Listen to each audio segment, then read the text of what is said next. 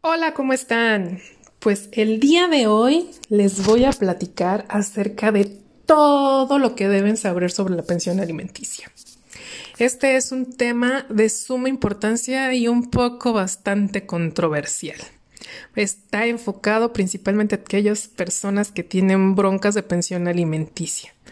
Les voy a platicar un poquito unos datos bastante interesantes del INEGI y un poco alarmantes.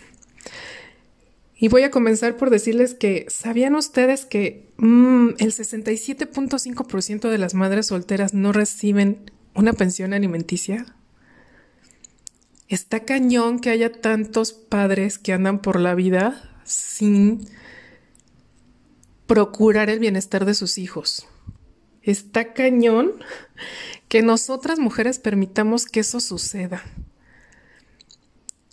En fin, tres de cada cuatro hijos de padres separados no reciben la pensión alimenticia. El 91% de los casos de los juicios de pensión alimenticia no es para las mujeres, es para los hijos.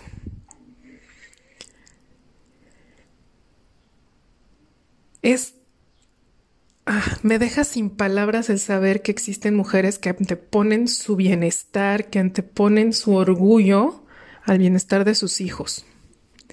Yo sé que hay muchas que pasan por situaciones complicadas, situaciones eh, que la verdad son inaguantables, que de verdad les han afectado muchísimo. Sin embargo, yo creo que eso va de lado y se tiene que dejar de lado por el bienestar de los hijos. Pero bueno, pues vamos a, continuar. Eh, voy, a, voy a empezar por mencionar qué es la pensión alimenticia. Y antes de comenzar, quiero que sepan ustedes que lo que yo les platico no, no, lo platico nada más por platicarlo, no lo comparto y no lo digo de dientes para afuera. Si acaso es la primera vez que ustedes están escuchando un audio mío, un podcast mío, quiero que sepan que soy abogada de profesión, con más de 20 años de experiencia. Me considero una abogada con principios muy firmes.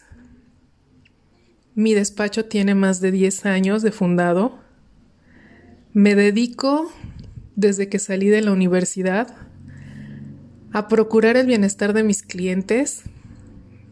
Me considero una abogada leal a los principios y a los intereses de mis clientes. Y bueno, pues tengo maestría, especialidades en México y en el extranjero. Y eso es lo que me respalda para el día de hoy estar aquí hablándoles acerca de este tema tan, pero tan especial y tan importante para nuestros hijos. Dicho esto, prosigo a platicarles qué es la pensión alimenticia. Pues la pensión alimenticia no es otra cosa sino el derecho que brinda la ley a nuestros hijos en caso de separación o divorcio del padre o la madre, de recibir recursos económicos necesarios para tener siempre alimento, ropa, calzado, medicinas, esparcimiento, diversión, educación, útiles escolares. Por lo regular, se mantiene el derecho a la pensión alimenticia de los hijos hasta que cumplan 18 años, pero, ojo, en caso de que sigan continuando en los estudios, es decir, que estén cursando su nivel superior, una licenciatura, podrán recibirla hasta cumplir los 21 años o hasta que concluyan sus estudios universitarios.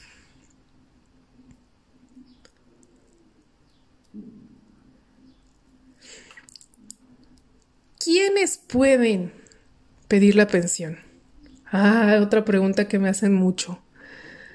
Pues las personas que tienen derecho a pedir pensión son los que ejercen la patria potestad. Llámese papá, mamá. El que tenga bajo su guarda y custodia al menor o a la persona que necesita alimentos.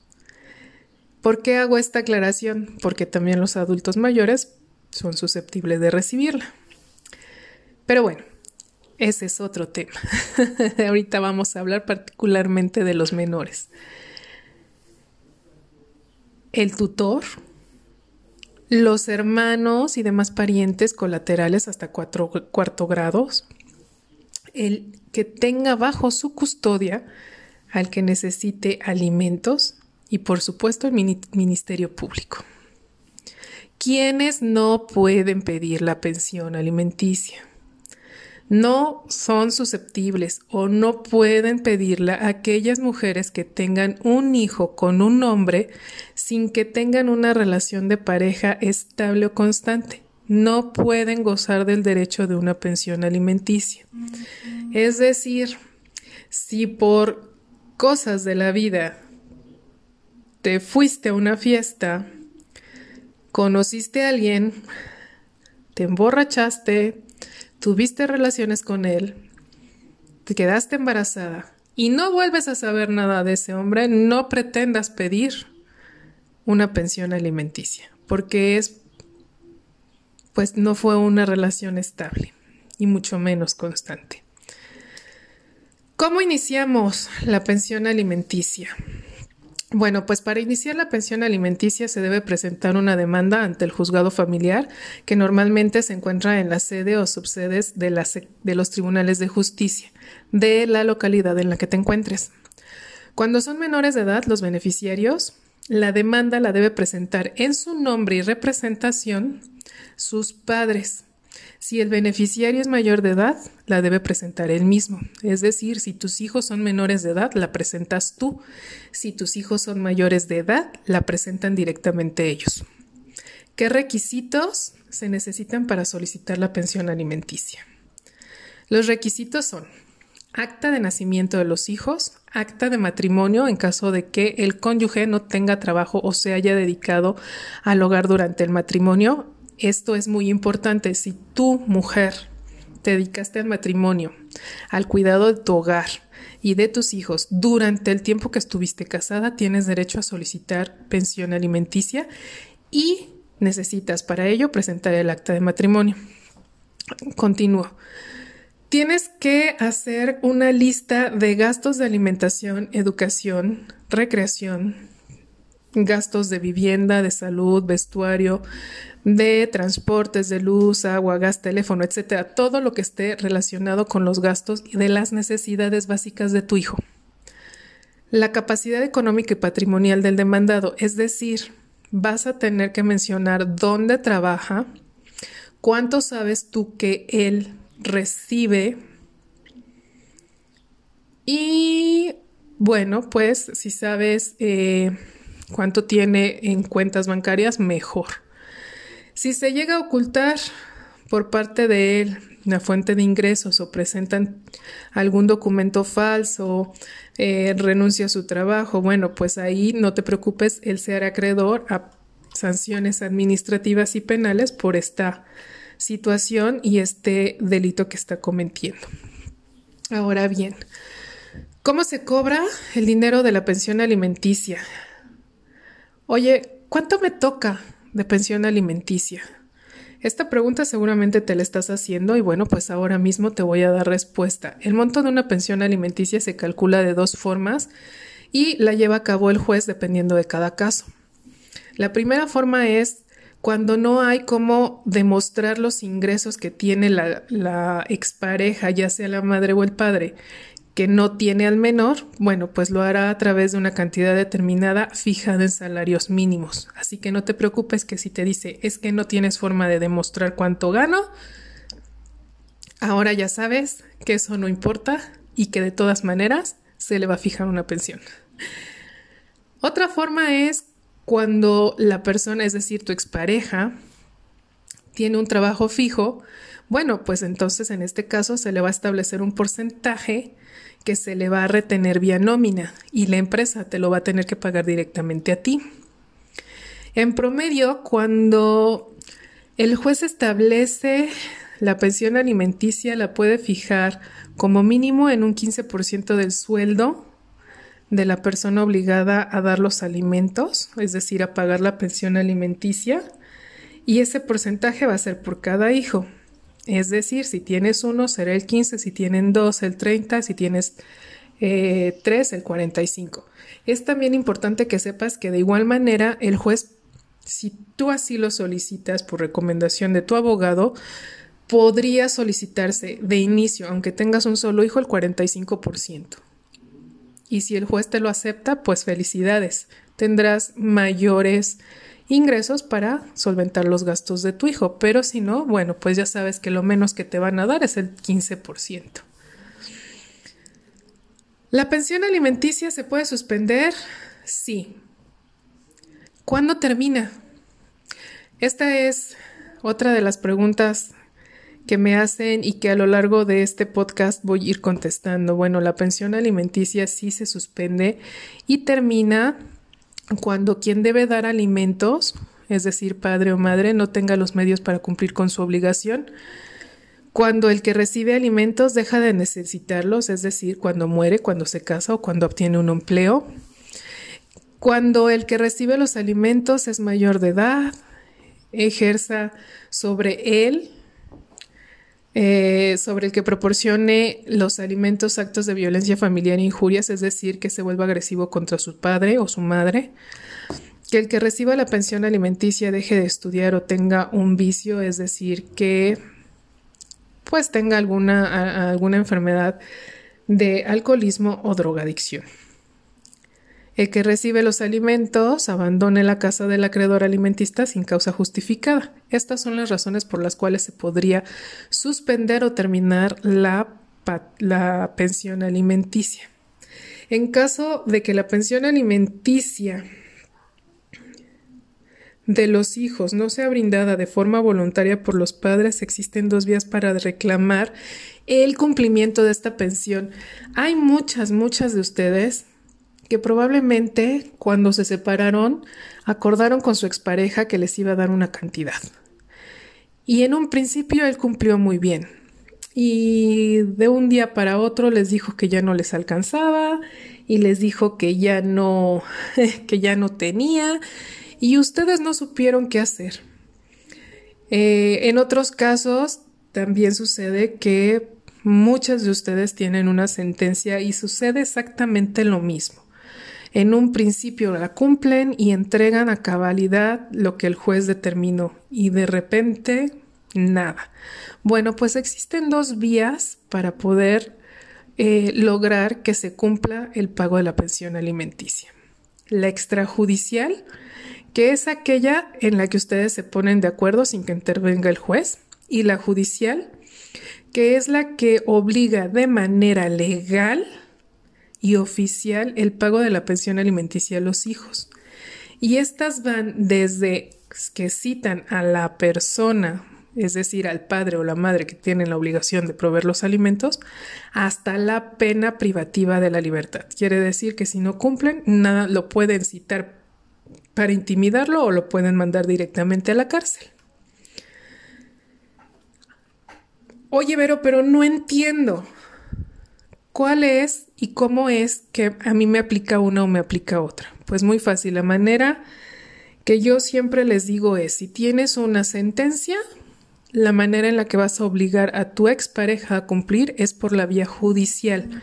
Vas a tener que solicitar ante el juez que se cumpla esa sentencia. Y bueno, pues ya el juez tomará las medidas que te acabo de mencionar, citarlo o de plano enviarlo a prisión por incumplimiento. Y de manera extrajudicial, pues realmente no se puede hacer mucho y para que te pueda funcionar la manera judicial tendrías que iniciar el juicio de alimentos en contra de tu expareja para que empiece a proveerlos a tu hijo o tus hijos. Y de esa manera, bueno, pues tengas ya todos los elementos para obligarlo a tales eh, cumplimientos. ¿Qué pasa? Y esta, creo que esta les va a hacer muchísimo ruido porque es qué pasa si se niega a pagar la pensión alimenticia por más de 90 días, es decir, por más de tres meses. ¿Qué puedo hacer? Hace tres meses no me paga, hace tres meses no me da, hace tres meses no deposita, hace tres meses no sé nada de él. ¿Qué hago? Bueno, pues sepan que en México tenemos eh, un registro de deudores alimentarios morosos que existe en el registro civil. En este registro se inscriben a todas las personas que hayan dejado de cumplir por más de tres meses sus obligaciones de dar alimentos y es ordenado por un juez y por los tribunales. El registro civil tiene la obligación de pasar esta lista al buro de crédito. Así que sí, señoras, también les afecta, sí, señores, también les afecta el no pagar porque se van al buro de crédito y el registro civil de la y el registro público de la propiedad. Ahí nomás. Y las sanciones para quienes no pagan la pensión alimenticia. Mucho ojo, la sanción para quien no paga la pensión alimenticia por más de 90 días es de seis meses a cinco años de prisión. Recuerden que el bien primordial es el bienestar de los menores. Y si tú tuviste las ganas, el deseo de tener un hijo, pues continúa con las ganas y con el deseo de darle lo mejor. No porque ya no estés con su mamá o su papá, el niño tiene que sufrir las consecuencias. Eso es independiente y sigue siendo tu obligación como padre o como madre. Oye, Vero, pero fíjate que, pues, este, siempre dice que no tiene, dice que no, él gana menos del mínimo. Uy, no, ya renunció, pero y siempre me dice que no, que él no puede, o me dice que es eventual, o ya se cambió de domicilio y se cambia cada vez que sabe que lo demando, o cada vez que sabe que lo van a notificar y no tiene un trabajo estable. Bueno, pues eso es evadir la responsabilidad y eso incurre en una sanción administrativa que puede ir también a llevarlo a la cárcel. Así que no dejen que esto sea un impedimento para que ustedes soliciten el cumplimiento de los alimentos de sus hijos. Por favor. Eh, una de las dudas más frecuentes bueno, es que creo que hasta ahorita siempre les digo que son muy frecuentes, pero es que es la realidad. Todo lo que les platico ahorita es muy frecuente. Pero bueno, estas son como muy particulares. Mi esposa ya se casó y ya tuvo un hijo de su, de su pareja actual. ¿Qué onda? ¿Todavía le tengo que dar la pensión alimenticia? Bueno, pues la respuesta es sí, para tus hijos, no para ella. Tu obligación alimentaria va a subsistir para con tus hijos hasta en tanto que ellos no tengan eh, la capacidad de solventar sus propios gastos. Eh, para con ella, pues desde el momento en que se va a vivir con su nueva pareja, sí puedes solicitar la suspensión de la pensión alimenticia, sí puedes solicitar que se termine, sí puedes dejar de pagar la pensión de ella. Aquí hago mucho hincapié porque es un tema que siempre causa un poco de confusión. Cuando se menciona que al momento que la pareja contrae nuevas nupcias o se va a vivir con una nueva pareja o tiene un bebé, de la nueva pareja se suspende la pensión alimenticia y la mayoría de los hombres que están, porque casi siempre son los hombres los que tienen la obligación de pagar pensión, entienden que se suspende para con sus hijos. No, señores, no, señoras, tengan muy claro, esto únicamente afecta a la pensión que se le da a la mujer. La obligación de dar pensión alimenticia a los hijos subsiste y permanece. No se elimina, no se suspende y no se debe dejar de pagar.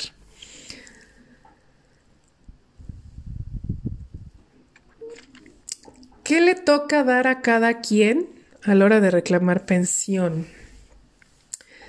Pero mis hijos ya cumplieron la mayoría de edad. ¿Qué onda? Bueno, pues la pensión alimenticia se da cuando los acreedores alimentarios, es decir, tus hijos, dejan de necesitarla.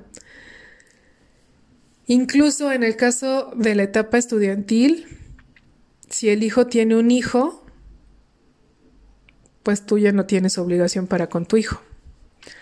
Pero me despidieron del trabajo. Para el caso de que quien tenga la obligación de pagar los alimentos se quede sin empleo, la responsabilidad se va a suspender hasta en tanto que no vuelva a tener los medios para poder cubrirla. Recuerden que tampoco existe eh, una obligación y nadie está obligado a lo imposible. Pero pero qué pasa si no es que lo se haya quedado sin trabajo, sino que renunció para eh, evitar tener que pagarme. Bueno, pues entonces ahí sí va a ser sujeto de cumplimiento forzoso del pago de la pensión de los daños causados por dicho incumplimiento. Sea, sí se dan cuenta que son situaciones diferentes. Cuando uno se queda sin trabajo, cuando la pareja se queda sin, o la expareja se queda sin trabajo para pagar los alimentos, bueno, pues no está obligado a hacerlo porque no tiene trabajo. Pero si se queda sin trabajo porque renunció con toda la intención de no tener que pagar la pensión alimenticia, cuidado. Porque entonces no solo va a ser obligado a pagar la pensión alimenticia, sino también los daños que ese incumplimiento hayan causado. Pero no tengo forma de comprobar ingresos. Y me dice que no tiene y que a ver cómo le hago. bueno, pues en este caso no se preocupen porque la pensión alimenticia será fijada de acuerdo a la capacidad económica y vida que el deudor alimentario y sus acreedores le hayan dado durante, perdón, le hayan dado durante los últimos dos años y el tribunal está obligado a recabar los elementos necesarios para demostrar claramente el nivel de vida y capacidad económica de estos. ¿Qué quiero decir? Pues quiero decir que no se preocupen si él dice que no tiene ingresos o ella dice que no tiene eh, cómo, cómo comprobar los ingresos, cómo demuestras que yo estoy trabajando y que gano tanto. Eso no lo puedes hacer. Claro, no se preocupen. De todas maneras, hay formas, existen varias formas de demostrar esta situación. Y la principal que les estoy diciendo en este momento es que el mismo tribunal va a buscar los medios de demostrar la forma de vida, el nivel de vida que llevaban cuando estaban juntos. Es decir, que si tu hijo tiene un nivel de vida durante los dos últimos años, eh, anteriores a la fecha en la que estás solicitando la pensión alimenticia, de ir a una escuela particular, de tener clases eh, extracurriculares, de salir a determinados lugares, de viajar y de todo esto, pues significa que la capacidad económica de ambos o de tu expareja era, eh, era de solvencia. Y bueno, pues el tribunal tendrá que demostrar que, este era el estilo de vida y que la persona pues está obligada a mantener ese estilo de vida. Pero, pero fíjate que yo soy la persona que tiene que dar la pensión alimenticia, pero mi, mi expareja trabaja. O sea, como por qué tengo que pagar si ella trabaja. Si la persona que trabaja no evidencia lo suficiente de su salario y de la pensión alimenticia que le da a su expareja, más bien que le da su pareja para cubrir los gastos del hogar es improcedente el incremento de la misma. ¿Esto qué quiero decir? Es que a veces siento que, escribo y se los leo, porque sí se los leo eh, muy técnicamente. Bueno, esto quiere decir que si tu pareja trabaja, tú le estás pagando una pensión, pero ¿qué crees? que lo que ella recibe o lo que él recibe no es suficiente para solventar los gastos. Entonces, eh, pues te va a pedir y se la tienes que continuar pagando. Oye, sí, pero fíjate que trabaja y me está pidiendo más. ¿Qué onda? O sea, no, pero si ella trabaja y yo trabajo y le doy y aparte ella dice que no le alcanza, pero ella también trabaja, bueno, pues aquí cuando es cuando aplica que ella va a tener que demostrar que lo que está ganando es muy poquito y que realmente no le alcanza. Entonces ahí sí le van a subir la pensión alimenticia. Si no demuestra que ella gana menos o por el contrario, se comprueba que ella gana lo suficiente como para solventar los gastos, no le van a dar un incremento en la pensión alimenticia. Así que tranquilos. Ay, Vero, esta pregunta me la hicieron no hace más de, de un mes y fue, fíjate que mi hijo dejó embarazada a una muchachita y ya tiene un hijo. pierde su pensión alimenticia, o sea, su papá ya no le tiene que dar. ¿Qué pasa ahí, Vero? Porque él sigue estudiando, pero pues ya es papá. Ok, solo en los casos en los que se demuestre que el hijo de tu hijo, es decir, tu nieto, fue concebido eh, mientras estudiaba y como producto de un acto inconsciente, eh, porque es menor de edad, entonces ahí continúa el pago de la pensión alimenticia. Pero si se comprueba que es producto de una conducta viciosa o de vagancia o de que de plano no estoy entrando a la escuela y me voy a echar la fiesta, bueno, en ese momento la, la pensión alimenticia se suspende. No hay obligación para con él. Espero que haya quedado claro.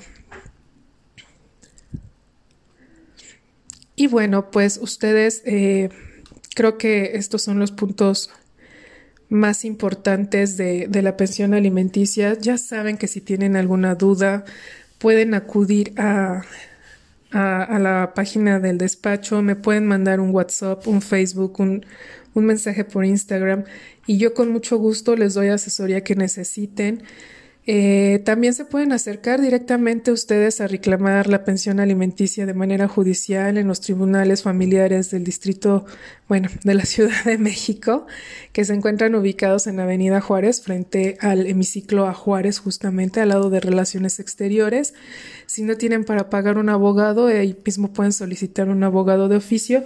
Y si fuera su deseo que yo los asesore y que yo sea su abogada, bueno, pues como les comento, pueden sentirse libres de mandarme un mensaje a la página del despacho en Facebook, SMB Abogados. Me pueden mandar un Instagram a vero.eschlebach o me pueden encontrar en mi correo electrónico b bchica arroba abogados. De todas maneras, en la descripción del podcast están todos mis datos y bueno, pues espero que esta información les sea de muchísima utilidad y por favor, Dejen de lado el orgullo y enfóquense en el bienestar de sus hijos. Si creen que esta información es importante, les voy a agradecer que me ayuden a compartirla con todas aquellas personas que consideren la puedan necesitar. Hagamos lo que dice Marta de Baile, share knowledge, compartamos el conocimiento y ayudémonos entre todas y entre todos.